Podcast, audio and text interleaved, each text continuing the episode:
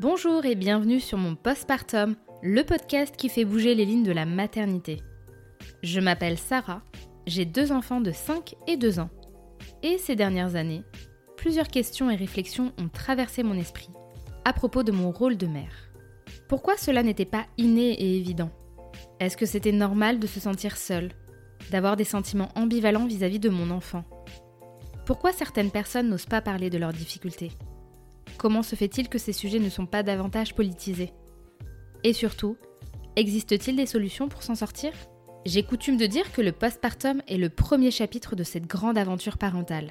Alors parlons-en. Ici, vous trouverez des témoignages sincères, touchants et bien souvent percutants. Il y aura également des professionnels avec qui nous pourrons comprendre certains aspects scientifiques, sociaux et politiques de la maternité. Enfin, J'espère qu'à travers cet espace, vous pourrez trouver du soutien, du réconfort et déculpabiliser. Pour soutenir mon postpartum, n'hésitez pas à mettre 5 étoiles sur vos applications d'écoute, à me laisser un commentaire et à le diffuser auprès de votre entourage. Je vous souhaite une très bonne écoute. Devenir parent est un sacré cap, mais passer de couple amoureux à couple parental demande bien souvent un temps d'adaptation. Le baby clash cette fameuse crise conjugale qui peut survenir après l'arrivée du bébé touche beaucoup d'entre nous, à tel point que 20 à 25% des couples se séparent dans les premiers mois qui suivent la naissance du bébé. Pour Yasmine, maman d'un petit Yael de 2 ans, la transition a été compliquée. Avec le manque de sommeil et les non-dits qui s'instaurent, le couple vacille et la séparation est envisagée. Heureusement, les choses s'arrangent et une nouvelle dynamique s'installe. Autour de cette discussion, nous avons abordé son besoin de tout gérer et de se sacrifier avant de comprendre qu'il ne faut pas s'oublier. Le manque de sommeil, qui est extrêmement destructeur pour la vie de famille. Et la communication, qui permet d'envisager l'avenir sous un nouveau jour. Salut Yasmine. Salut Sarah. Bienvenue sur mon postpartum. Je suis vraiment ravie que tu sois là aujourd'hui. Merci à toi de m'inviter. Je suis très contente de, de faire ça euh, deux ans après avec un bon recul. Ouais, bah j'ai bien choisi le timing, j'ai l'impression. Hein. Je, me suis dit deux ans là, à mon avis, il va y avoir des choses à dire quand même. ça. avant qu'on entre dans le vif du sujet, je vais quand même te laisser te présenter, Yasmine. Alors, donc moi je m'appelle Yasmine. Sur les réseaux sociaux, j'ai un compte, euh, j'ai deux comptes. J'ai euh, le compte Eliquileuse, donc sur lequel je partage tout depuis 2013. Euh, donc j'ai partagé aussi bien mes régimes, mon sport, euh, ma découverte du body positive et aujourd'hui plus particulièrement euh, ma relation justement à ce corps postpartum euh, pour essayer d'aider les femmes dans leur accomplissement à elles et tout ce que je vis dans ma maternité. J'ai un petit garçon Yael qui a un peu plus de deux ans et j'ai un autre compte en parallèle, Seyas Conseil, puisque euh, ben, suite à l'arrivée de mon fils, j'ai euh, changé de voie et j'ai quitté la banque pour lancer euh, mon cabinet de conseil en images pour aider les, les femmes. Et, et majoritairement, j'aide surtout des, des, mamans à, à apprendre à, à s'habiller, à reprendre soin d'elles. Ah bah c'est super en tout cas, ça je, je, l'avais pas vu passer, tu vois, tu me l'apprends. Donc voilà, pour les femmes ou et les mères intéressées, hein, maintenant vous savez vers qui vous tournez en cas de besoin. Et moi, ce que je, me demande toujours quand je, vois une, mère, une femme, c'est est-ce qu'elle a toujours voulu avoir des enfants? Oui, oui, oui, sans, sans, hésitation. J'ai toujours voulu avoir un enfant. Ça, c'était sûr, un seul. Ouais, il y a peut-être des moments où je me suis dit peut-être deux, mais globalement, je me suis quand même toujours dit un parce que je n'ai pas eu une enfance malheureuse, mais tu vois, on partait jamais en vacances. J'ai un petit frère et on n'avait pas vraiment, euh, mes parents n'avaient pas forcément les moyens qu'on parte en vacances. Euh, et je sais pas, euh, je voyais, j'avais ma petite voisine qui était, j'ai envie de pleurer, c'est débile, hein, mon Dieu. mais, mais je voyais ma petite voisine qui était fille unique et, et voilà, et elle partait tout le temps en vacances. Et du coup, je m'étais dit, ben, moi, j'aurais qu'un seul enfant. Comme ça, ben, j'aurais plus de budget et je pourrais faire plus de choses avec lui. Voilà. Ouais.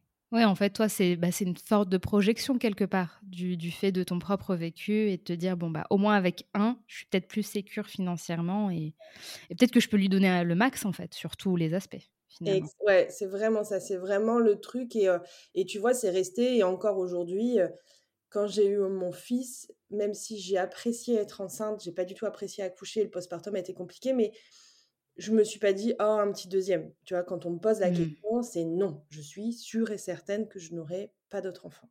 Et heu, avant toi-même de devenir mère, heu, est-ce que tu avais est-ce que tu percevais certaines choses de la maternité? Tu sais, heu, voilà, heu, tu as l'impression que c'est un autre monde avant d'y entrer? Ou heu, voilà, on se fait toutes et toutes une projection ou alors il y a des choses qui nous passent carrément au-dessus parce qu'on s'en fiche. Toi, comment tu te positionnais par rapport à ça? Moi, je m'étais dit que je serais une mère ultra cool, heu, détente, heu, je suis plutôt cool et détente dans la vie. Il s'avère qu'en tant que mère ça dépend, ça dépend, ça dépend. Mais ouais, je m'étais dit ça. Après j'ai eu, j'ai eu sincèrement, j'ai beaucoup jugé. Donc je Mmh. comprends les gens qui jugent. Tu vois? Quand j'étais enceinte, c'était, heu, en plein covid. Je suis vraiment tombée enceinte. J'ai annoncé ma grossesse, 3 jours après, on annonçait le confinement. D'accord.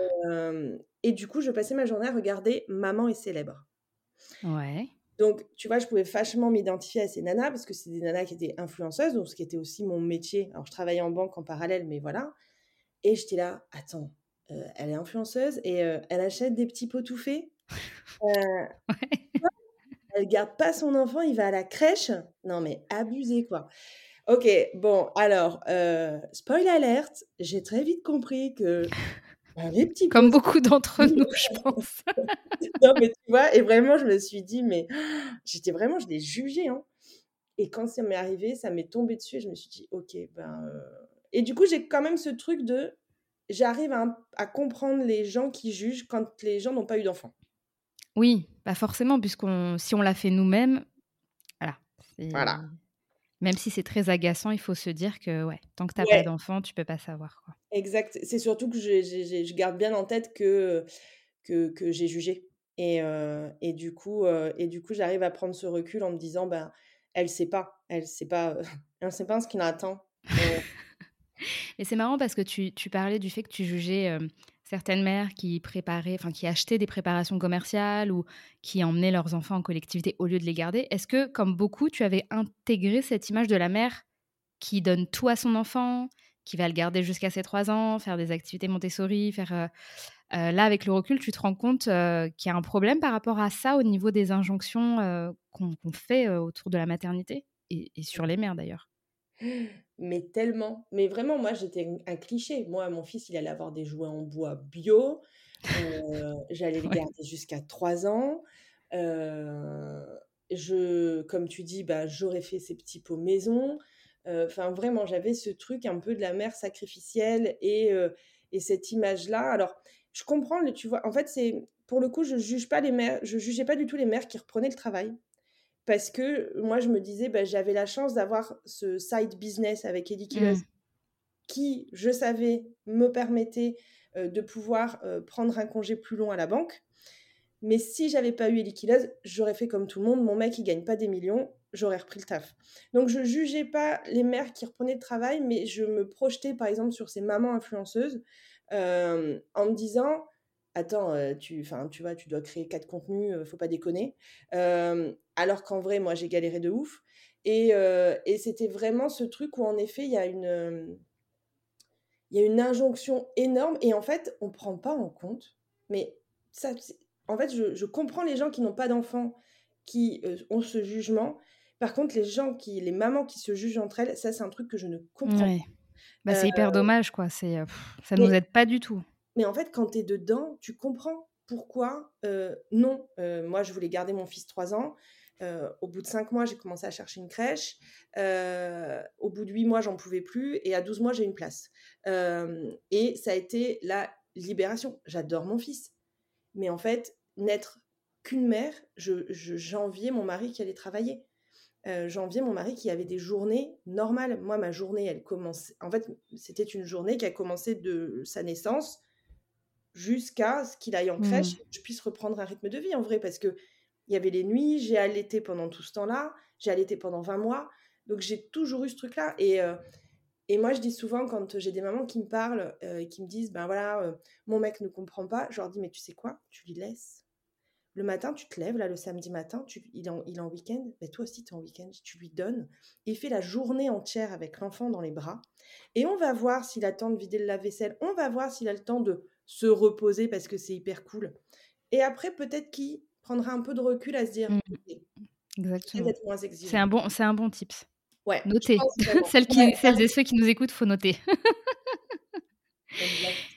Et oui, parce que tu disais, enfin, ta grossesse s'est bien passée parce que ça a été quand même dans un contexte un peu angoissant finalement, la pandémie. Il y a eu beaucoup de, de, femmes, voilà, qui allaient accoucher, qui ont appris leur grossesse. on ne savait pas où aller, on naviguait. En plus, c'était ton premier, donc le premier, on s'attend à faire des cours, à, à, pouvoir faire du yoga, aller à la piscine. Enfin, tu vois, tout, tout le petit truc qui fait que bah, ça peut nous faire kiffer, surtout vu ce qui, ce qui nous attend après. Toi, comment tu as géré ta fin de grossesse et est-ce que tu as pu préparer ton postpartum? Est-ce que même tu avais une idée de ce qui t'attendait pour l'après? Euh, Je pense que j'ai bien vécu la, grossesse grâce au Covid. Parce que si tu veux, moi j'ai annoncé ma grossesse et euh, le mercredi et le dimanche, ma boss m'appelle en me disant euh, Yasmine, on est confiné, es enceinte, tu restes chez toi. La semaine d'après, elle me rappelle, me dit Ben non, en fait, c'est les nanas du troisième trimestre qui restent chez elles, donc tu reviens travailler. J'étais à Noé. moi, avant, j'avais fait un, un œuf clair deux ans avant, j'avais hyper mal vécu avec plusieurs curtages pour essayer mmh. d'évaluer. Et j'étais là, tu sais quoi, en fait, j'ai déjà fait une, fausse couche. Hors de question que je prenne un risque pour ce bébé-là. Euh, donc, je suis allée voir un médecin qui m'a dit, on ne sait pas ce que c'est. Euh, et il m'a mis en arrêt pendant toute ma grossesse. C'est pour ça que j'ai passé une bonne grossesse. Mmh. Même si j'ai eu du diabète gesta, j'allais marcher une heure, deux fois par jour avec mon chien. Euh, il faisait hyper beau à l'époque, donc j'avais un jardin, donc j'ai kiffé. Donc je pense que ça, ça a été hyper cool. Après, euh, je suis pas trop une nana angoissée de la vie. J'ai fait euh, un peu de préparation à l'accouchement avec une sage-femme, mais j'ai fait, tu vois, 4-5 séances pour te dire euh, code rouge, code vert, code orange, machin. C'est tout ce que j'ai retenu d'ailleurs. Euh, moi, je partais quand même pour accoucher sans péridurale, accouchement physiologique, nanana. Il s'est avéré que mon fils, on a détecté une macrosomie. Donc on m'a dit, bah madame, on va vous déclencher. D'accord. Ok. Euh, donc, bah, mon projet euh, de naissance physiologique, euh, je l'ai un peu regretté. Pour être honnête, si je devais donner un autre conseil, ce serait ne vous projetez pas trop. moi, ça a été un fardeau, ce projet de naissance, parce qu'en fait, j'avais donné un projet de naissance à l'hôpital. Et, et, donc, ils essayent de me déclencher avec le tampon. Ça marche pas. Le lendemain, ils me font le gel. Ça marche pas. Et le troisième jour, ils me disent on va vous mettre un ballonnet. En fait, vous savez quoi? J'en ai marre. Faites-moi une césarienne. Non, mais vous avez un projet de naissance physiologique. On va le respecter non, mais en fait, j'en peux plus, je suis épuisée. Euh, Vraiment, je m'en fous de mon projet de naissance. Écoutez-moi. Et en fait, ils m'ont pas écouté. Ils m'ont fait une pause du tampon qui a été le pire. Je, tu vois, je peux encore en pleurer aujourd'hui. C'est vraiment le pire moment de ma vie, cette pause de ballonner. Ça a été un truc absolument horrible. Et, et j'ai pleuré toutes les larmes de mon corps. Et ça n'a pas marché en plus. Et je leur avais dit, je leur avais dit, je ne le sens pas. Et j'ai passé, j'aurais dit, donc faites-moi une césarienne non, non, on va vous mettre sous ocytocine. Et en fait, j'ai passé le lendemain, donc j'ai fait quatre jours de déclenchement, euh, et j'ai passé le lendemain toute la journée euh, sous ocytocine pour mettre un peu le truc dans le contexte. Euh, plus jeune, j'ai subi des, un abus sexuel. Et donc, si tu veux, moi, les touchés vaginaux, c'est un traumatisme, tu vois. Et en fait, toutes les demi-heures, j'avais un toucher vaginal. Et donc, du coup, j'étais là. En fait, vous allez me donner la péri parce que moi, je supporte plus les intrusions. Et donc, de 8 heures du matin jusqu'à 23h au soir. J'ai eu des touchés vaginaux toutes les 30 minutes. Euh, et j'étais à 1. Tu vois, à un moment donné, il y a même une sage-femme qui dit bah, Je vais appeler ma collègue parce que j'ai pas la main assez longue. Génial, rentre ton avant-bras, il n'y a pas de souci. Oh euh, et donc, vraiment, la césarienne, finalement, ça a été, euh, moi qui ai appréhendé, ça a été une délivrance. quoi. C'était juste Mon fils va bien, je vais bien et ça s'arrête. Et voilà, c'est bon, je l'ai et on n'en parle plus de cet accouchement. Oui, puis en plus, pour le coup, toi, t'insistais pas, tu étais OK avec le, faire le fait de faire une césarienne. Donc c'est vrai que c'est assez incompréhensible de, de, tirer comme ça et, limite de faire plus de mal qu'autre chose. Bah, en fait, tu vois, c'est pour ça que je dis par rapport au projet de naissance, euh, je l'ai regretté parce qu'en fait, ils se sont accrochés à ça un petit peu pour me pousser dans le truc de mais non, on veut respecter votre projet de naissance. C'était mmh. l'hôpital ami des bébés. Et, euh, et du coup, et moi, j'avais pas la force de, de, tenir plus face à eux. Et, euh, et, voilà, et donc, à bout d'un moment, bon, bah, c'est tout, ça s'est fini en césarienne. Et, euh, et, et, mon fils est arrivé, et c'était la seule chose qui m'importait à ce moment-là, c'était ça. C'était c'est bon, ça s'arrête.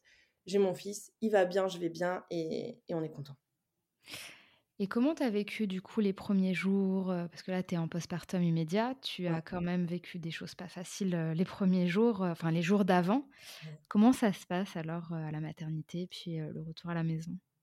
À la maternité, en fait, je pense que je prends pas conscience de l'importance d'une césarienne. Et en fait, je me dis juste, ben, mon fils est là, je dois l'allaiter, l'allaitement est très compliqué, ça me tient vraiment à cœur. Pour le coup, en fait, je me suis dit, j'ai foiré mon accouchement, enfin, je l'ai vécu comme ça.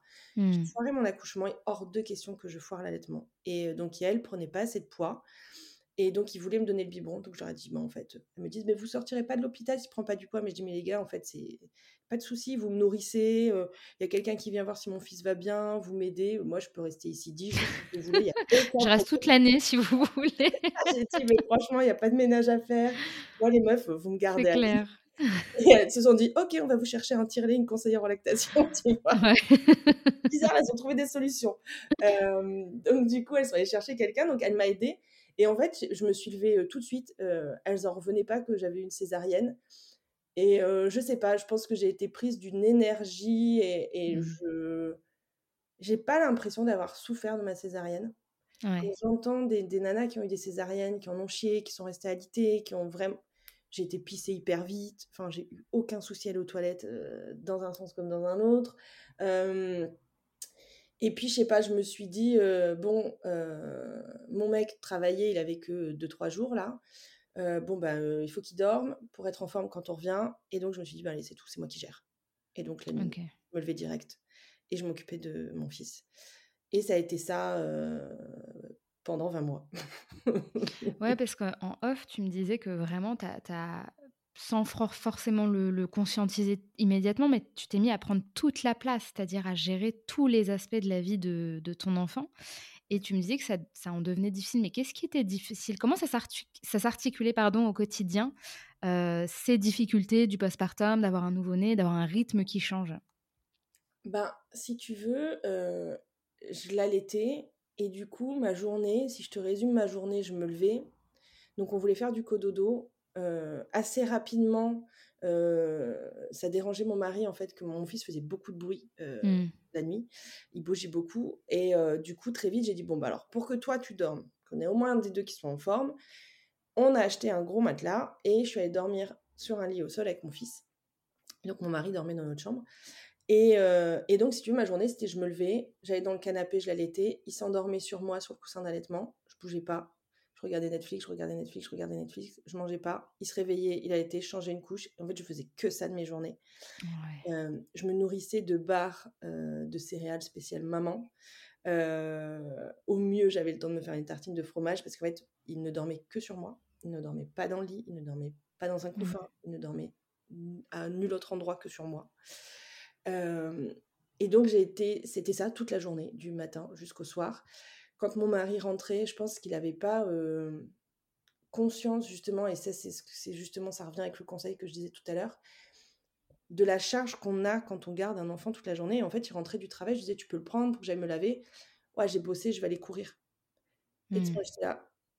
Et en fait, je culpabilisais de pas travailler. Tu sais. Cul- En fait, je me disais pas, le postpartum, c'est dur. Je me disais, t'es une merde. Mais parce que tu avais l'impression qu'autour de toi, les gens s'en sortaient mieux ou c'est toi avec toi-même qui était extrêmement dur Parce que toi, tu as eu un enfant en 2020, il me semble. Et à cette période-là, on commençait à parler davantage des difficultés. Il y avait une espèce quand même de libération de la parole. Est-ce que ça ne t'a pas rassuré de voir que finalement, on était toutes plus ou moins dans le même bateau ou non Tu étais dans un projet spécifique, tu vois que tu avais du mal et tu te disais automatiquement, bah, je gère pas en fait? Bah, tu vois, moi, dans mon souvenir, euh, après, euh, j'étais pas, je suivais pas vraiment beaucoup de comptes de maman, donc c'était peut-être mon tort, Hmm. mais j'avais pas l'impression. Et puis à l'époque, j'écoutais pas de, j'écoutais pas trop de podcasts, tu vois, j'en écoute vraiment que depuis euh, récemment. Et, euh, et du coup, si tu veux, j'ai pas écouté les, c'est surtout sur les podcasts où on libérait beaucoup la parole. Moi, j'étais beaucoup sur Instagram, et sur Instagram, c'était quand même beaucoup les meufs elles gèrent, les meufs elles sont bonnes, les meufs elles se lavent tous les jours. Moi, je crois que j'ai commencé à me laver tous les jours à partir de six mois. Tu vois, pour avoir une hygiène, une hygiène confortable à partir de six mois.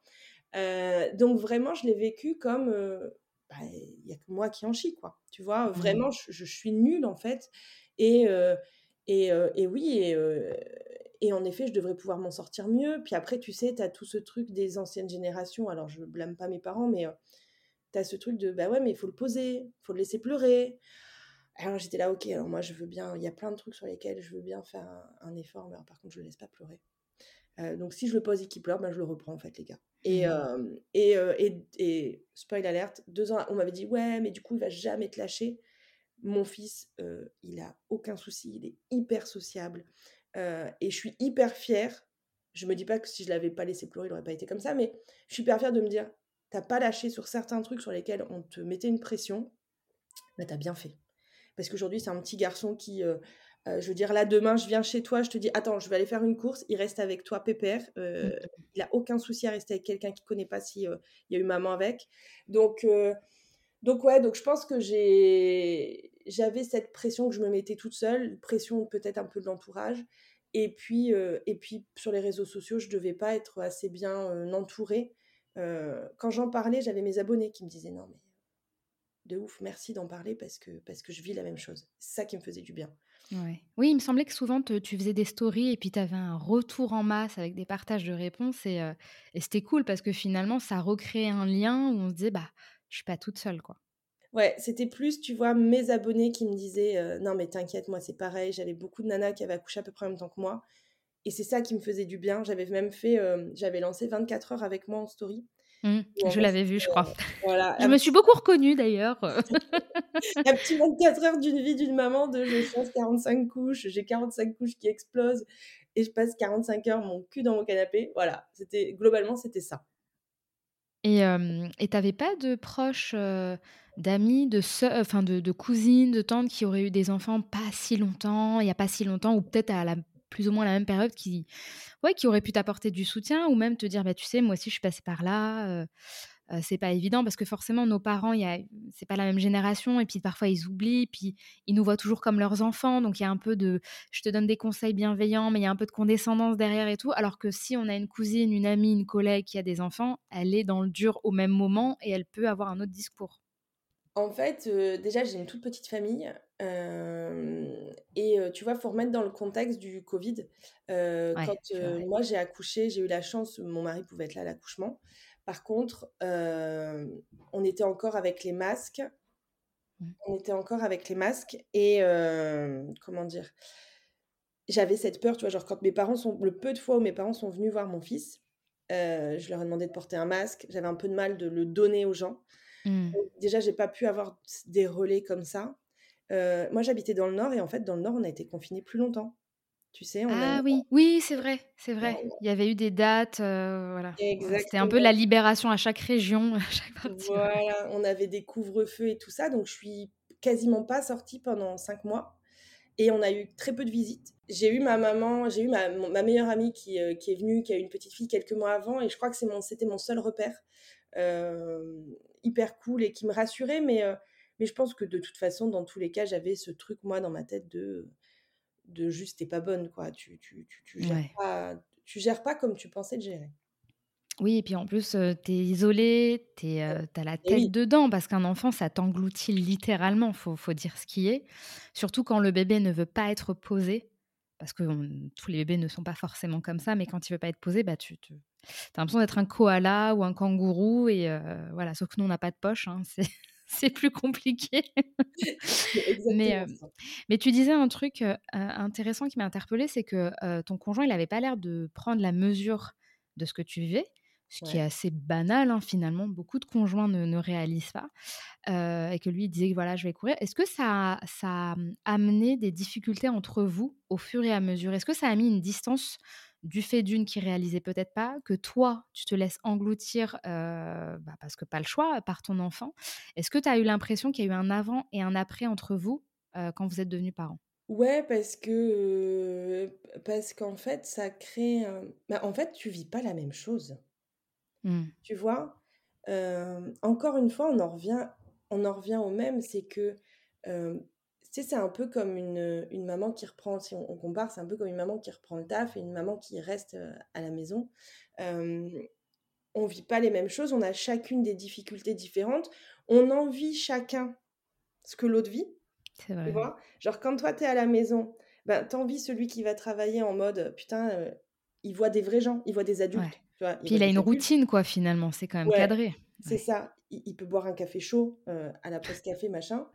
Et la personne qui va travailler, elle, elle se dit Tiens, à la maison, elle n'est pas obligée de se lever, de se saper, de prendre la caisse, de se taper les bouchons. Et du coup, je pense que c'est ça, en fait, qui, qui crée des incompréhensions. C'est que euh, chacun envie l'autre sans prendre conscience des avantages de sa propre position et sans comprendre pourquoi l'autre l'envie, tu vois. Et tu rajoutes à ça la fatigue. Et la Cette fatigue. fameuse fatigue qui, qui fait tout, tout, tout péter, en fait. Ça te bute. Mais vraiment, moi, je prends l'exemple tout le temps de, tu vois, aussi des prisonniers, et eh ben, on les empêche de dormir pour les faire parler. Les gars, c'est comme si on était prisonnières, en fait, tu vois. Ouais, ouais. Donc c'est vrai en plus. Hein. C'est pas vraiment pris. Enfin, c'est pas que c'est pas pris au sérieux, mais j'ai l'impression que c'est très minimisé le, le, manque de sommeil chez les jeunes parents. Surtout que ça, des fois, ça s'étale sur les années. Tu vois, donc, et tu vas, je vais te dire, moi, cette nuit, et encore, j'ai eu de la chance, mon fils s'est réveillé à 5 heures. Et en fait, à partir de ce moment-là, je vais dans son lit et je dors avec lui. Avant, j'essayais de redescendre, machin. Mmh. mais la nuit d'avant, j'étais pas là, j'étais en déplacement.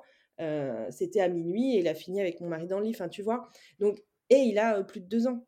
Alors, quand je vois déjà, quand j'avais pas d'enfant, que je mettais une semaine à me remettre d'une sortie où je rentrais à 5 heures du mat, comment te dire que deux ans sans faire de nuit, sans quasiment faire de nuit complète, ça, mais ça te, ça, te, ça te bute. Et tu vois, je l'ai vraiment vu par rapport à ça. quand j'ai arrêté l'allaitement, j'ai eu la chance qu'il fasse ses nuits. On a eu une période d'ajustement. Et en fait, c'est comme si ça avait, tu sais, ça avait apaisé quelque chose chez nous. Bah, t'as l'impression que ça enlève un voile, tu sais, qui recouvre, euh, tu vois, le truc de je, revois le monde tel qu'il est à la base. mais c'est, mais vraiment, et, et, du coup, ça, ça lève aussi un voile comme ça sur, euh, sur le couple, sur la maison, sur cette tension. Le manque de sommeil, c'est pour moi, c'est une, une, tension constante, un bourdonnement dans les oreilles constant, et, euh, et c'est ça qui, qui fait que ça vrille aussi. Parce que t'es pas, pas apte à écouter l'autre, parce que t'es pas, pas apte à, comprendre. Enfin, tu vois, t'es vraiment vrillé, en fait, totalement. Es, moi, je l'entends comme t'es même plus toi-même. Ouais. Mais je pense que tu, bah, c'est un besoin primaire finalement. Donc, si tu enlèves un besoin primaire, je pense que l'humain, il, redevient primaire aussi et, et ça exacerbe de l'agressivité, l'irritabilité et ça peut déterrer des problématiques qui étaient déjà là avant aussi. Exactement. Donc, je je suis pas très étonnée par ce que tu dis. Mais est-ce que lui se rendait compte, en fait, que tu en souffrais? Parce que j'imagine que lui aussi pouvait parfois essayer de te relayer. Enfin, est-ce que tu peux nous expliquer comment, comment vous en êtes venu à, ouais, à, à, voir ce fossé se créer, indépendamment même du sommeil? Est-ce que vous avez déjà essayé d'en parler à tête reposée, entre guillemets? Est-ce que vous avez eu recours peut-être à une thérapie? Est-ce que voilà, si tu veux bien nous, nous, expliquer un peu, parce que c'est vrai que c'est parfois un peu tabou d'admettre que voilà, l'arrivée d'un enfant, ça a un peu secoué le couple. Et, et, ça serait cool que tu puisses nous partager ça. Je pense qu'au départ, je, je, culpabilisais tellement de pas travailler que qu'en fait, je gardais tout pour moi. Tu vois, je me disais, ben, c'est de ta faute. Et, et puis, il y avait ce truc de quand on en a parlé au bout de 20 mois, au bout de 20 mois, on va remettre le truc, hein, on en a parlé au bout de 20 mois, où ça a pété. En fait, malheureusement, c'est qu'on en a parlé quand ça a pété. si tu veux, moi, j'allais dormir avec mon fils pour pas réveiller mon mari. Donc, je considérais que c'était une chance pour lui de pouvoir dormir toute sa nuit. Et comment? Voilà, je considérais que je faisais en quelque sorte un sacrifice pour son bien-être à lui et que je n'avais pas le sentiment qu'il y avait de reconnaissance derrière. Et en fait, quand on en a parlé au bout de quasiment deux ans, lui, il vivait hyper mal le fait que je ne dorme plus avec lui. C'est-à-dire que moi, ce que je considérais comme un, acte d'amour pour lui, et eh ben lui, il le prenait comme un acte de rejet. Donc déjà là, tu vois, tu as un truc qui fait que tu pars pas sur un bon truc. C'est-à-dire que moi, je m'attendais à ce qu'il soit reconnaissant, alors que lui m'en voulait.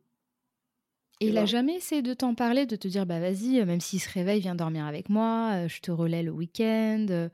Il n'y a pas eu des petites perches comme ça euh, Parce que 20 mois, c'est quasiment deux ans, c'est énorme. Ouais, en fait, je pense qu'il a, qu'il a dû essayer, mais tu sais, j'allaitais, je voulais pas tirer mon lait. En fait, j'avais cette phobie de la confusion synthétine. Tu vois, vu que l'allaitement avait été très compliqué, j'ai vraiment eu cette phobie de cette phrase confusion synthétine. Et vu que je voulais un allaitement long, je voulais l'allaiter longtemps, je n'ai jamais voulu qu'on lui donne un biberon. D'accord. Et donc, si tu veux, euh, la nuit, le seul relais qui aurait été possible, ça aurait été d'aller chercher mon fils pour me le mettre au sein. Ouais. D'accord? Oui, c'est vrai que certains parents jouent sur cette dynamique pour un peu. euh, Voilà. Mais pour ça, il faut que ton enfant dorme ailleurs que dans ton hmm, lit. Seulement, moi, mon fils ne voulait dormir. Tu vois, on avait un lit dodo exprès. Hein. Et ben, je l'allaitais. Je voulais le mettre dans son lit dodo, il pleurait. Donc, Ah oui, lui fait, voulait te scotcher à toi, quoi, comme une moule sur fait, son rocher. Oui. je pense qu'on dit souvent les enfants de césarienne, tout ça, il y a, il y a ce truc-là qui fait qu'il il y a un lien à re-renforcer ou je sais pas quoi, Hmm. je sais pas si c'est vrai. Mais euh, je crois qu'on a fait, euh, on a dû faire une semaine avec le lit dodo où finalement il dormait dans mon lit. Et dès une semaine, euh, j'ai dormi avec lui dans un grand lit. Donc, si tu veux, il y avait, il avait pas vraiment cette possibilité-là du relais. Et puis après, euh, et puis après, je pense que moi, je me suis noyée dans ma maternité, clairement. Ouais. Je me suis dit, euh, mon coup de parent vrille, et ben, euh, je peux pas être une bonne meuf, une bonne femme, ben, je vais être une bonne mère. Et, donc, c'était mon fils. Et du coup, je pense que ça laissait pas la place à mon, mon mari, je lui laissais pas la place, enfin, je lui laissais pas la place qu'il pourrait prendre. Il y a peut-être des moments où ça l'a arrangé, tu vois, aussi. Bien sûr, bah oui. Tu vois, il faisait le bain et tout, mais par exemple, les couches, c'est pas battu pour les faire. En même temps, je les faisais automatiquement. C'est-à-dire que moi, Hmm. il avait la couche sale, je le prenais. je- Enfin, tu vois, jamais j'ai demandé. Ouais. T'attends, tu laissais pas un laps de temps pour que lui se manifeste et prenne le relais, quoi. tu. Non, en fait, je pense que j'étais tellement. Enfin, mon fils, il se levait 6 à 7 fois dans la nuit. hein. Ah, Euh, t- pendant les 20 mois, tu veux dire, même jusqu'à ces 20, jusqu'à le sevrage, en fait? pendant D'accord. 20 mois. Vraiment, Ouais, c'est énorme quand même, ouais. C'est énorme. Euh, et il faisait quasiment pas de sieste de la journée. Ah Les seules siestes que j'arrivais à avoir, c'était si je restais dans le lit avec lui, tu vois? Donc, j'avais jamais de moment seul. Euh, et donc, je voulais. En fait, pourquoi on n'en a pas parlé pendant 20 mois? Parce que j'avais pas envie de me faire chier avec ça. J'étais trop fatiguée. En fait, dans ma tête, c'était Hmm. vraiment, j'ai pas l'énergie.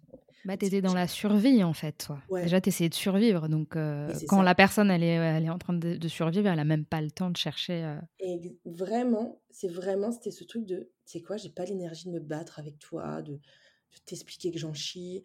euh, j'ai pas envie. En fait, tu vois, par exemple, comme pour l'histoire de la couche, en fait, j'ai même pas envie de te dire, bah, tu pourrais aller la changer. En fait, c'est quoi? Au lieu d'avoir cette, cette perte de temps et d'énergie, je vais le prendre, je vais la changer. Ça, ça me fait gagner du temps. hmm. Et, euh, et, et- et je pense que c'est ça qui a fait que, que ça a duré si longtemps.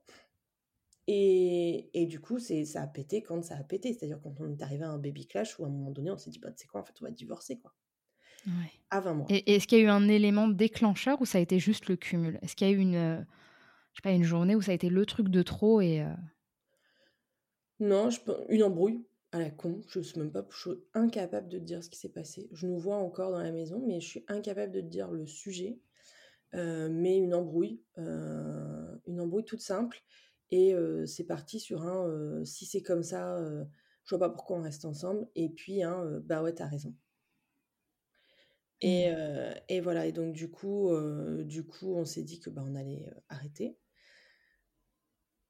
Et puis en fait, on en a rediscuté. Je lui ai écrit une lettre. euh, on en a discuté avec des amis.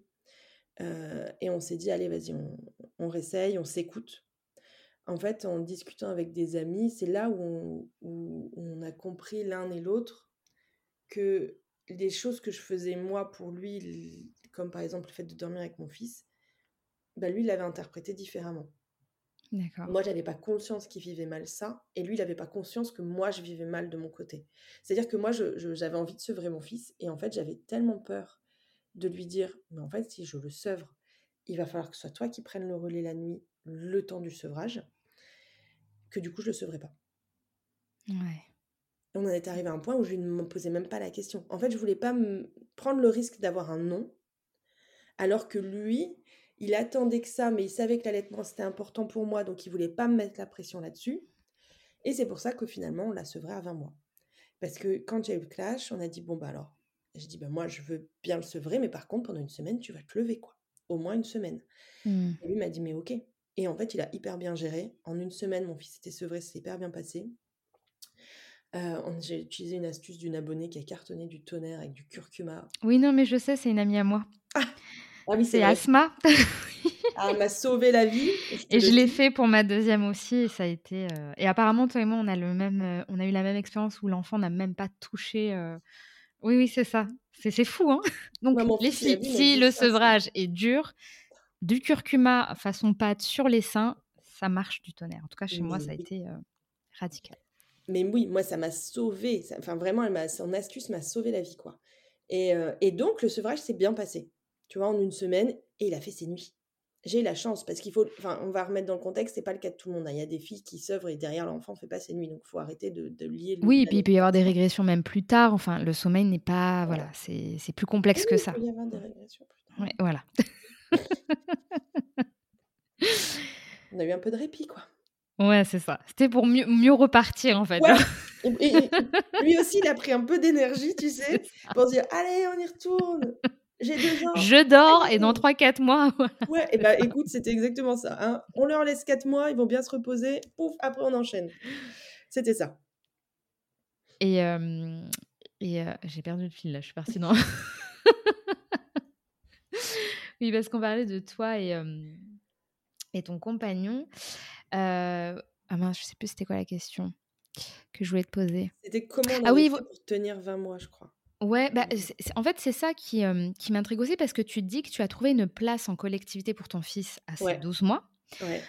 ça ne t'a pas donné du répit parce que souvent, les enfants qui ont du mal à dormir avec leurs parents, et je fais partie de cette team, quand je les dépose à la crèche et autres, mais c'est magique quoi. C'est en trois jours, c'est plié, l'enfant prend le rythme, il fait des siestes du tonnerre, mmh. il est bien régulé. Est-ce que toi, justement, ça t'a pas fait bizarre de te dire, mais attends, il y a peut-être un truc à, changer, ou il y a peut-être un problème, ou au contraire te dire, bah voilà, pendant qu'il est en collectivité, moi je récupère, et ça me permet peut-être de mettre en place d'autres choses. Comment ça s'est passé du coup à cette période-là?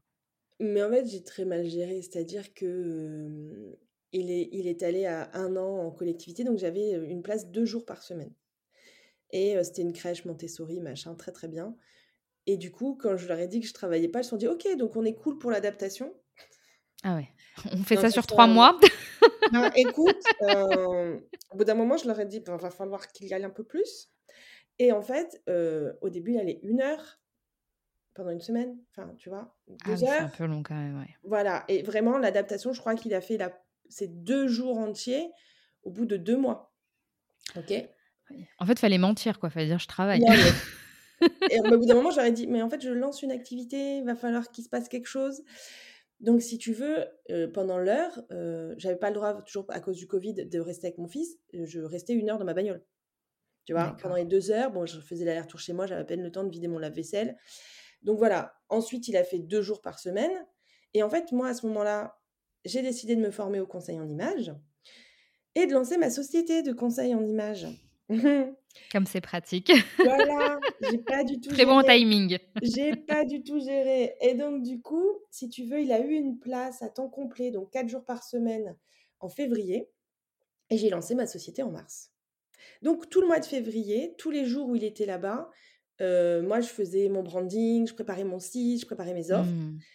Et à partir du mois de mars, bah, quand il était à la crèche, bah, moi, je bossais, je faisais mes rendez-vous clients. En fait, tu n'as eu aucun moment, de... tu eu aucune soupape, quoi. Puisque tout le temps libre que tu avais, c'était pour relancer autre chose, recréer quelque chose. Et j'avais toujours Édiquileuse où j'ai quand même des créations de contenu à faire, ce genre de choses. et en plus, à la crèche, je crois qu'il a commencé à dormir en mars. Jusque-là, il s'endormait sur le tapis de jeu une demi-heure, une heure. Mais en fait, l'enfer du sommeil était autant à la crèche que chez nous. Ah oui, donc lui, la crèche, ça l'a pas. ok, d'accord. Ah bah comme quoi, ça, ça marche pas forcément alors. Ah bah écoute, pas du tout. Il y a que à partir de, je crois, mars-avril, où il a commencé à dormir dans le dortoir. Et il dormait une heure, une heure et demie. il a, après, il a fait quelques siestes, des bonnes siestes de deux heures, tout ça. Mais du coup, ça me l'a pas du tout régulé. le week-end, ça changeait rien. C'était toujours la même chose. C'était si je voulais qu'il dorme, je restais dans son lit avec lui, enfin dans notre lit donc, si tu veux, j'ai pas eu, j'ai pas eu cette soupape et en plus j'ai la chance que mon activité a bien pris tout de suite. Et en fait, mes journées étaient hyper remplies, quoi. Mais justement, le fait que tu travailles, que tes journées soient remplies, parce que même si tu disais tout à l'heure, tu me disais oui, mais je travaillais pas, bah, tu crées quand même du contenu, tu fais pas rien, euh, ça prend du temps et tout. Là, le fait que tu rajoutes une activité, c'est pas du tout comme le salariat, il n'y a pas d'heure, enfin, c'est c'est un peu un piège euh, voilà, qu'on voit pas forcément venir. Euh, justement, ton rapport avec ton conjoint n'a pas évolué parce que tu n'as plus cette culpabilité de te dire bah, je travaille pas, donc je vais le préserver. Là, c'est bah, on est un peu au même niveau, va falloir qu'on se régule. Alors, Confession du jour. alors, euh, j'entends bien. J'ai eu beaucoup de mal pendant très longtemps, et je crois que ça fait vraiment pas longtemps que je considère que la création de contenu est un travail à part entière. C'est-à-dire que moi-même, tu sais, moi j'ai travaillé en banque pendant 10 ans où euh, je faisais 7h30, 17h, bon, quand même plutôt cool, mais euh, où je gagnais 1500 euros pour faire des journées, des 35 heures comme tout le monde. Ouais. Et donc, moi, quand j'ai commencé dans la création de contenu et que je voyais, tu vois, les sommes que tu pouvais gagner, j'étais un peu en mode, ouais, ok. ça me paraissait ouf et j'ai mis beaucoup de temps à en vivre parce qu'en fait, j'assumais pas du tout de gagner de l'argent mmh. avec cette activité. Donc, je me suis fait entourer de Dina, donc mon agent, qui, qui s'est mis à gérer ça. Et donc, moi-même, j'avais beaucoup les pieds, les pieds ancrés dans la terre de la valeur de l'argent et du travail que j'avais du mal à considérer que ce que je faisais sur les réseaux sociaux en était un. Donc, si tu veux, si déjà moi j'y crois pas, c'est compliqué pour l'autre d'y croire. Et ensuite, le conseil en image, j'avais mes rendez-vous, mes préparations de rendez-vous, mais j'étais à la maison. Tu vois Donc tout se mélange en fait. Tu as du bah, mal à dissocier. Et ouais. Tu vois, j'ai pas ce truc de je prends la bagnole, machin. Et puis tu sais, quand tu as un métier plaisir, un métier choisi, quand en plus c'est ton entreprise, enfin, je, pense que tu, dois le ressentir, mais tu as mmh. ce truc d'où les gens te disent bah, un peu, tu as choisi quoi. Oui, et puis en plus, je, je, pense qu'il y a un peu aussi une mentalité, je sais pas si c'est qu'en France, mais c'est que le travail, ça doit être le dur labeur, tu sais, genre le truc qu'on s'impose pour gagner sa croûte. Alors que quand tu dis que tu kiffes, enfin, moi je fais du podcasting, tu vois, pour moi c'est un travail à part entière qui est pas toujours évident. Mais comme je kiffe, je sens autour de moi que c'est oh, c'est un hobby, tu vois. Alors que non, il y a quand même beaucoup d'inconvénients, même s'il y a beaucoup de plaisir. Et effectivement, le fait de travailler chez toi, chez soi, hein, je pense qu'il y a beaucoup de personnes dans ce cas-là, bah, toute ta vie privée, enfin tu vois, il y a une espèce de dualité où l'un va engloutir l'autre et, et, et c'est pas perçu par l'extérieur. Alors que le gars, la nana qui prend son métro, sa voiture, qui badge, qui n'a un métro boulot dodo, bah ça c'est bon. Oui oui, tu travailles. Ouais, et puis en plus, tu sais, encore une fois, tu vois, là, je vois mon, mon mari travaille pas, il est en congé cette semaine. et, et tu vois, tout à l'heure, il me dit, bah attends, on va faire ça. Je dis, bah en fait, non, à 9h, j'enregistre un podcast. Euh, et puis après, j'ai une cliente de midi, j'ai un, un, call. Et après, j'ai une cliente de midi 30 à 14h30. Ben, j'ai un créneau à partir de 14h30. Et du coup, tu vois, là, de passer la semaine là à la maison, je pense qu'il est, pour la première fois peut-être, depuis que j'ai lancé mon activité, depuis, euh, depuis mars là, je pense qu'il prend conscience mmh. que je fais des vraies journées. En fait, je pense qu'avant, lui, il s'en va du, du, du, taf. moi, je suis en pige. Euh, je vais conduire le petit à l'école. Après, je me lave, je me prépare pour ma journée, tu vois. Donc, lui, il voit ça. Et, quand il rentre le soir, j'ai récupéré le petit à l'école, enfin, à l'école, à la crèche ou, euh, ou chez la nounou. Et, euh, et je suis en mode détente. En fait, il n'a pas vu ce qui s'est passé dans la journée. En vrai, dans ma journée, moi, des fois, le midi, j'ai pas le temps de manger. Lui, il a une pause déj tous les midis. Et puis tu peux retravailler le soir, le week-end, les jours fériés, euh, les vacances d'été. Enfin, quand tu sais que tu es dans le rush, euh, je vois très bien. tu vois, hier à 22h, pendant qu'il matait le match, moi, j'étais en train de bosser sur, euh, sur des dossiers clients et sur des créations de contenu. Mais c'est pas palpable. Et, Parce que c'est dématérialisé, je pense. C'est un métier qui est très. c'est flou, quoi. Bah, c'est flou. Et puis, tu as vraiment ce truc-là de métier plaisir. Et tu as tout à fait raison. À partir du moment où tu n'en chies pas, tu ne le mérites pas. Et si tu ne le mérites pas, bah, en fait, c'est ton choix. En plus, tu es à ton compte, donc tu qu'à mieux gérer ton agenda, tu qu'à mieux gérer ton temps. Après, tu vois, après, entre-temps, euh, quand il allait à la crèche, euh, il a pris plus le relais, mais en fait, il y avait, tu vois, par exemple, lui, il s'occupait du bain. Euh, c'était leur moment à eux, et moi, c'était le moment, bon, ben, du coup, je faisais pas un truc pour moi, je faisais de la bouffe, mais... Mais je pense que ça s'articule souvent comme ça, le temps bain et tu cadres la cuisine à côté. ouais. Exactement. Donc voilà, et puis et, et, après, voilà, on a réussi à se dire, tu vois, là, le mardi, j'allais au yoga, bah, c'était mon moment à moi. là, maintenant, on a pris une autre routine avec d'autres. On a déménagé entre temps avec d'autres habitudes. c'est mon mari qui le couche, elle, tous les soirs, vu qu'en fait, je passe à peu près la moitié de ma nuit avec lui. Et ben, c'est lui qui le couche et moi, je gère le reste.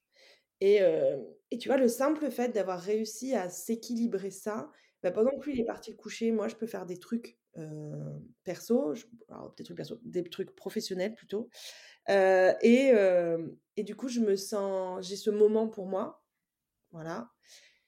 Lui, il s'occupe du petit. Après, on se retrouve à deux, on se mate notre série. Et voilà. Et on se couche ensemble. Et après, le reste de la nuit, on va le passer. Moi, je vais le passer avec elle en fonction de l'heure à laquelle il se réveille. Et le matin, c'est moi qui gère, parce que souvent, mon mari est parti travailler avant qu'elle ouais. se lève. Quoi.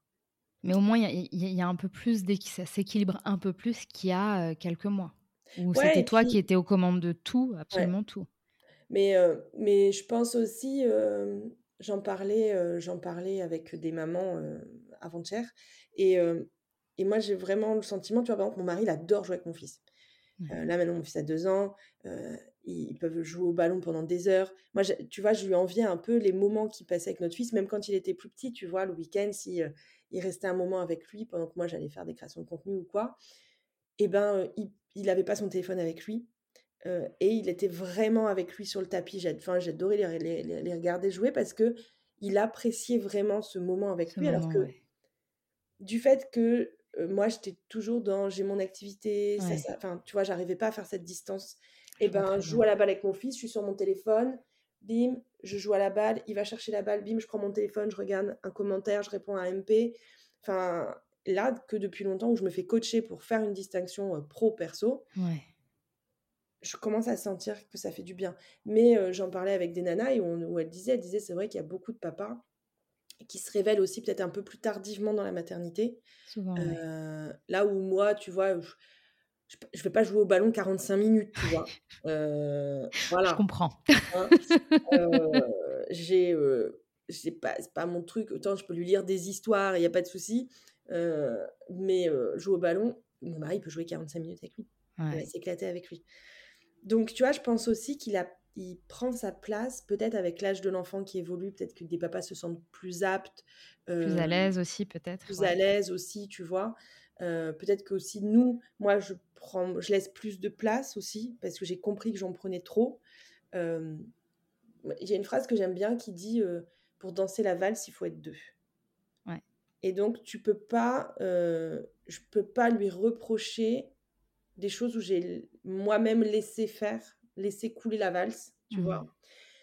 Et à, et à l'inverse, pareil pour lui, tu vois. Euh, donc je pense qu'il y a un conseil que je peux donner aux parents qui sont un peu dans le dur, déjà, le premier, ce serait penser au sommeil. Gardez en tête que vous n'avez pas juste envie euh, de, de l'égorger parce que vous ne l'aimez plus, c'est peut-être parce que vous êtes trop fatigué pour réussir à apprécier sa présence. J'aime bien l'exemple. tu vois, c'est très visuel, mais je pense franchement euh, que ça parlera à beaucoup de monde. je confirme. Donc vraiment, comprenez ça. Euh, et ensuite, l'autre truc, bon, déjà communiquer et, euh, et puis garder en tête que faut être deux pour danser la valse. Donc posez-vous la question quel pas de danse vous vous faites dans cette valse et comment vous pouvez vous corriger l'un et l'autre pour que la danse soit beaucoup plus agréable pour les deux? Et bah, en tout cas, très bon conseil, hein, je, je, valide à 100%. Et là, maintenant, comment ça se passe? Parce que Yael a eu deux ans, va avoir deux ans? il a eu deux, ans. Eu deux ans. Mmh. Deux ans, c'est quand même un sacré cap, je trouve, que ce soit du côté de l'enfant et même de nous en tant que parents, en tant que mère.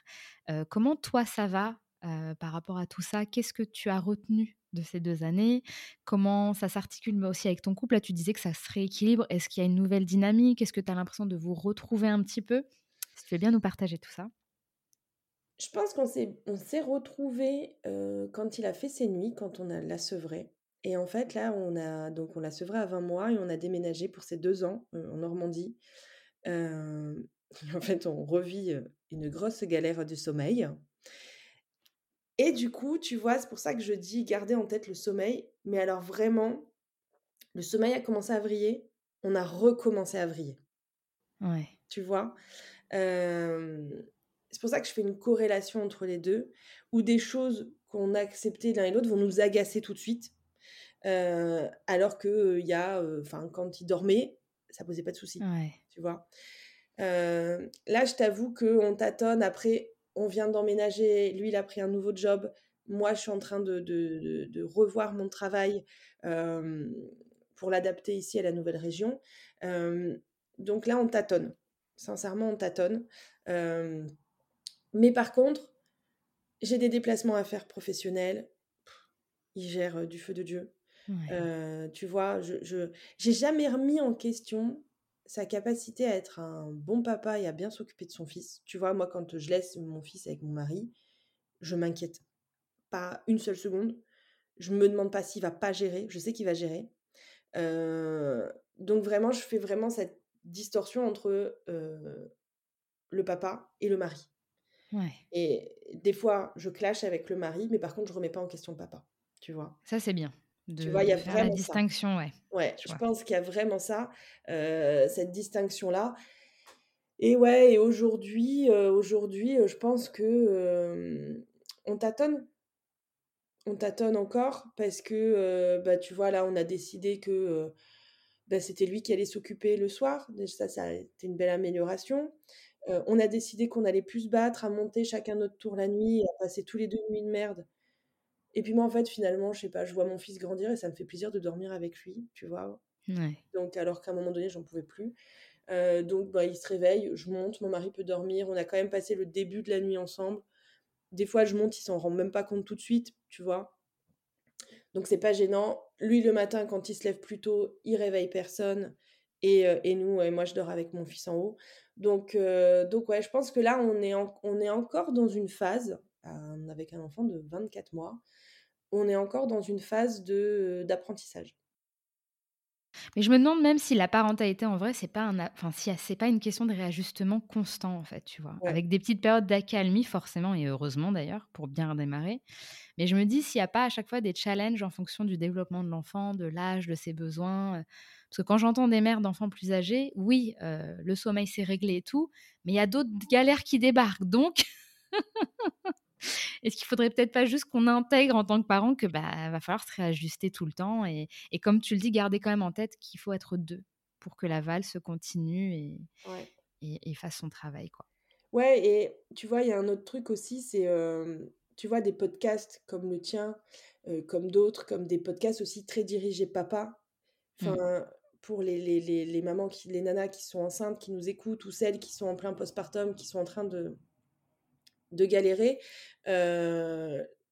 faites écouter des podcasts à vos mecs pour qu'ils prennent conscience aussi de votre galère, que c'est pas vous qui parce que peut-être que aussi à un moment donné ils doivent se dire que c'est vous qui gérez mal. oui, c'est vrai. S'ils entendent jamais qu'il y a de la galère, ils doivent se dire bah c'est ma, ma femme qui. alors, avec un peu de chance, ils entendent leur mère qui disent Oh, je pas de soucis. J'ai eu 10 enfants, tout s'est bien passé. Vous avez dormi au bout de 10 jours. voilà, c'est ça. S'il dort pas, c'est que tu fais pas quelque chose de bien. Ou alors c'est l'allaitement le problème, c'est pour ça. Voilà, l'allaitement, le grand problème de l'univers. Euh, donc, du coup, tu vois, tu as vraiment ce truc-là de s'ils étaient peut-être plus informés et ils vont moins peut-être aller chercher l'information que nous peut-être que ce genre de situation arriverait moins aussi. Donc n'hésitez pas à, tu vois, laisser un petit podcast en écoute. Moi, je sais qu'une fois, j'avais fait ça. J'avais mis un, podcast un peu, tu sais, un peu fort, sans mes écouteurs, bizarrement. Et non, c'était, pas un podcast, c'était une chaîne YouTube. Et donc, c'était une vidéo YouTube sur la télé. Et tu sais, j'avais fait bien attention qu'il arrive à ce moment-là. Mmh. Et il me dit, «Ah, c'est quoi ton truc? Tu sais, il faisait ses machins et tout. Hein, hein. Puis je dis, ben, puis il me dit, oh, bah ouais. Puis je dis, ben ouais, tu vois, il n'y a pas que moi. Ouais, bah, c'est ça. Bah, s'il faut ça pour qu'ils comprennent, j'ai envie de dire. Faisons-le. Voilà. Et toi, comment tu te sens maintenant? Parce que là, on parle du couple, de la famille, mais c'est quand même toi qui, qui est importante dans l'histoire finalement. Parce que si toi, tu vas pas bien, faut le dire, hein, les mères, elles sont quand même de gros socles dans, dans, dans la vie familiale. Comment tu te portes là après ces deux ans? Écoute, ça va. J'apprécie de trouver, cet équilibre, vie pro, vie perso que je cherche quand même encore à, à positionner, à améliorer. j'apprécie, d'être maman. J'apprécie de travailler. j'apprécie justement de plus être que maman. ça a été une révélation, moi qui voulais, tu vois, au départ, garder mon fils pendant trois ans. En fait, Quelle belle utopie Bon, il y en a qui arrivent. Hein, mais... Oui, mais, très très bien. Franchement, moi, je vous dis très bien. Mais, mais c'est vrai que bah, moi, je me rends compte que non, je ne pouvais pas m'épanouir de cette façon-là. Et du coup, j'apprécie beaucoup plus les moments passés avec mon fils. Mmh. Que ce soit le soir quand on rentre ou le week-end. je vais faire des activités avec lui. Tu vois, moi, je, je, je joue au foot pendant une heure, mais par contre, ça ne me dérange pas d'aller dans l'énorme truc de jeu avec des balles à boules où tout le monde gueule pour faire kiffer mon fils, tu vois? Que mon mari, ça va le faire chier d'entendre les autres enfants gueuler et tout. donc, on a chacun notre créneau. Et donc, c'est cool. c'est ça aussi. non, et je pense que le fait que je m'épanouis professionnellement permet aussi de m'épanouir personnellement. Et, et inversement, je te dirais que s'il dormait toute la nuit, je serais du, du, feu de Dieu hyper contente. Mais en attendant, en attendant, pour l'instant, ça va. Franchement, ça va. Encore en ajustement, peut mieux faire. Hein, sur le carnet d'école, là, on écrit peut mieux faire. Mais Yasmine est sur la bonne voie. Voilà. Ouais, c'est le plus important, j'ai envie de dire. Et est-ce que tu as des projets? Parce que là, moi, je découvre que tu as une entreprise, que ça, voilà, businesswoman, ça part à gauche, ça part à droite. Est-ce que tu as envie là de nous partager des projets que tu as en tête de développement ou sur d'autres activités? Parce que j'ai petit, petit truc, petit topo sur le jeu de cartes que tu m'as envoyé, mais vraiment, c'est une pépite. Moi qui suis pas du tout portée sur les jeux de cartes, tarot, oracle, etc., je trouve qu'il est extrêmement bien pensé et pour l'enfant, et pour la mère, et pour la vie de famille quand même. C'est ouf. Enfin, moi, je m'y attendais pas du tout. J'imaginais, tu sais, des cartes un peu lambda. bah, qui sont cool, hein, avec des phrases positives, des affirmations et tout. Mais il y a des jeux de cartes pour les enfants, pour apprendre à signer, il me semble. Il y a des affirmations, il y a des conseils. Non, franchement, euh, je sais pas s'il est sorti ou si moi je l'ai eu. il est sorti. Il est sorti vraiment, foncez celles et ceux qui tombent dessus, c'est une pépite. J'adore. Merci. Non, ah, vraiment. Ça, on l'a, on l'a réfléchi. Donc, c'est le jeu postpartum qu'on a réfléchi avec Isabelle Serre. Et, ah bah, il est vraiment bien pensé. Ça se voit que ça a été réfléchi. Hein. Et, et, que c'est du concret, tu vois. C'est pas juste pour faire beau. Ouais, c'est ça. En fait, ça a été réfléchi par Isabelle Serre, c'est une maman solo. Ouais. et par moi-même. et par moi-même. Et du coup, tu vois, moi, j'avais acheté des livres pour signer avec mon fils encore dans mes trucs de je vais faire tout. et en fait, tu vois, j'étais dans le canapé. Euh, j'étais là, bon, le livre est dans la bibliothèque, il faut que je trouve la page pour lui dire manger, machin. J'ai une mémoire de poisson rouge parce que je dors deux heures dans la nuit. Et du coup, je faisais pareil. Du coup, j'ai pas du tout signé. Donc là, le fait de les mettre en carte, on s'est dit, ben, au moins, tu, tu mets la carte de manger et boire dans la cuisine ben, tu l'as sous les yeux. Tu mets la carte de changer la couche dans la salle de bain, tu l'as sous les yeux. Voilà, on a, on a réfléchi à un truc pour essayer de faire en sorte que ça aille mieux. On a mis des podcasts à écouter, dont le tien, pour ah. justement euh, à écouter, à partager. Voilà, on avait, euh, on avait à cœur aussi de donner des outils qui pouvaient aider les mamans. Moi, j'ai découvert les podcasts beaucoup trop tard, je trouve. Euh, je me suis pas assez mise dedans. Euh, mais je pense que ça m'aurait beaucoup plus aidé si j'en avais écouté avant. Et, et, du coup, voilà, on a fait des listes de podcasts, des, des recettes. Ça, c'est le gros projet là, de, de 2022, ça a été ce jeu-là. en 2023, là, c'est plus sur l'aspect conseil en images. Je fais un week-end transformation, donc un week-end entre guillemets relooking, donc habiter son corps, avec le mot habit euh, donc, on fait un, un, Bon jeu de mots, ouais. Voilà, un, week-end comme ça avec, avec euh, Lorraine euh, au mois de mars. Et puis, je continue de faire mon petit bout de chemin sur, sur Ellie et sur, et sur le conseil en images. J'ai j'aide une copine à développer son entreprise. Enfin, voilà, j'ai des journées bien chargées et, et c'est très bien, c'est très très bien. Mais voilà, je, je me fixe pas trop d'objectifs pour 2023 on va essayer. Je vais déjà essayer de gérer ce que je fais là. Hein, de consolider, exactement. Voilà, je vais essayer de faire en sorte que ce soit bien fait avant de m'emballer. Voilà, donc là, c'est des thèmes. Je comprends. Bah, en tout cas, euh, c'est super tous ces projets euh, qui continuent. Je te souhaite vraiment que ça évolue et que ça, que ça perdure. Hein. En tout cas, moi, ça m'a l'air euh, super. bah, je vais clôturer la conversation. Euh, je te remercie, euh, Yasmine, euh, bah voilà, d'avoir partagé sans filtre tes difficultés, tes joies, tes peines, tes questionnements, tes réflexions. Et j'espère que ça va parler à plus d'une, même si je pense que ça va parler à énormément de, de personnes. je te souhaite une très bonne continuation, Yasmine, et à bientôt. Merci, merci beaucoup, Sarah. J'espère que cet épisode vous aura plu. En attendant le prochain témoignage, je vous invite à me suivre et à me soutenir sur mon compte Instagram, mon postpartum tout attaché, pour rester au courant de mes dernières actualités. Prenez soin de vous et à très vite.